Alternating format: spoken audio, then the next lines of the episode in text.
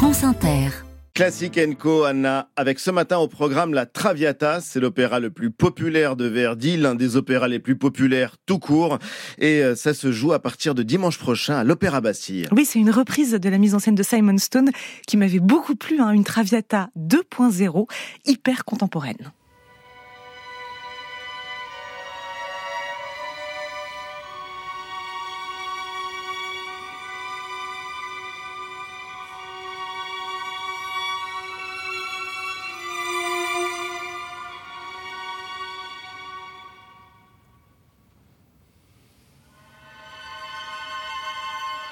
Pour la Traviata, qu'on peut traduire par la dévoyée, le librettiste Francesco Maria Piave s'inspire de la Dame aux camélias d'Alexandre Dumas fils, un personnage inspiré lui-même par la vie de Marie Duplessis, maîtresse de l'écrivain, une demi-mondaine, figure parisienne qui mourut de la tuberculose en 1847, une figure qui fait elle-même écho aux amours de Verdi, puisque le compositeur vivait au moment de la création de l'œuvre en concubinage, hein, ce qui était mal vu à l'époque, avec une grande chanteuse de la, à la voix brisée très jeune par une vie d'excès.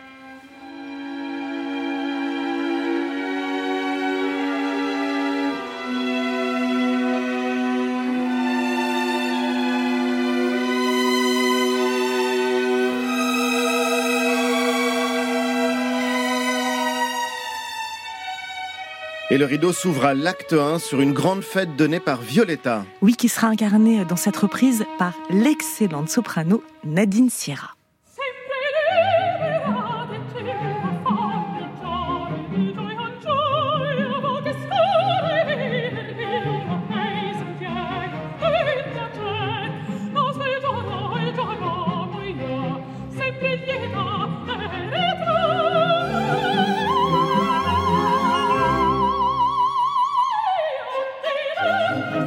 On lui présente le jeune et beau Alfredo Germont, fils de bonne famille, amoureux d'elle en secret depuis un an, et qui s'est enquis chaque jour de sa santé pendant sa récente maladie.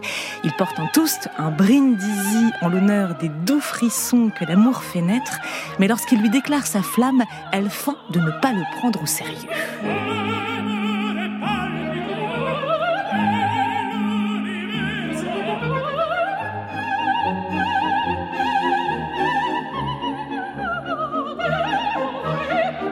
Si Violetta chante Sempre libera, toujours libre, elle va succomber au charme du jeune homme et à l'acte 2, on retrouve les amants heureux à la campagne. Ensemble, ils se sentent renaître, régénérés par le souffle de l'amour.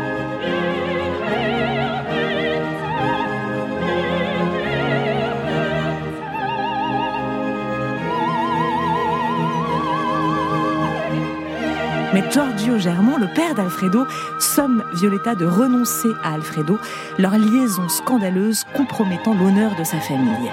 Violetta, désespérée, comprend que son passé la rattrapera toujours et n'a d'autre choix que de se sacrifier. Et au dernier acte, Anna, Violetta est seule, elle est gravement malade. C'est le moment du déchirant Addio del passato, adieu beau rêve souriant du passé, les roses de mon visage se sont déjà fanées.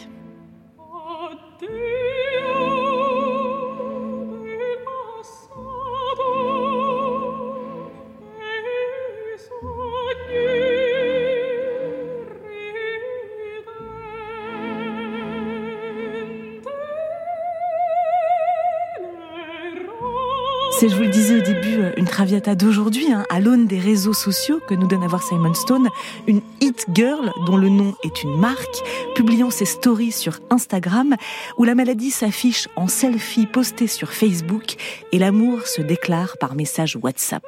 Pour autant, rien de toc ni de gratuitement branché dans le spectacle, car s'il y a de l'humour et de la trivialité, le drame est là, la poésie aussi, et l'œuvre sonne juste de bout en bout, se réinventant sous nos yeux avec autant d'audace que de pertinence.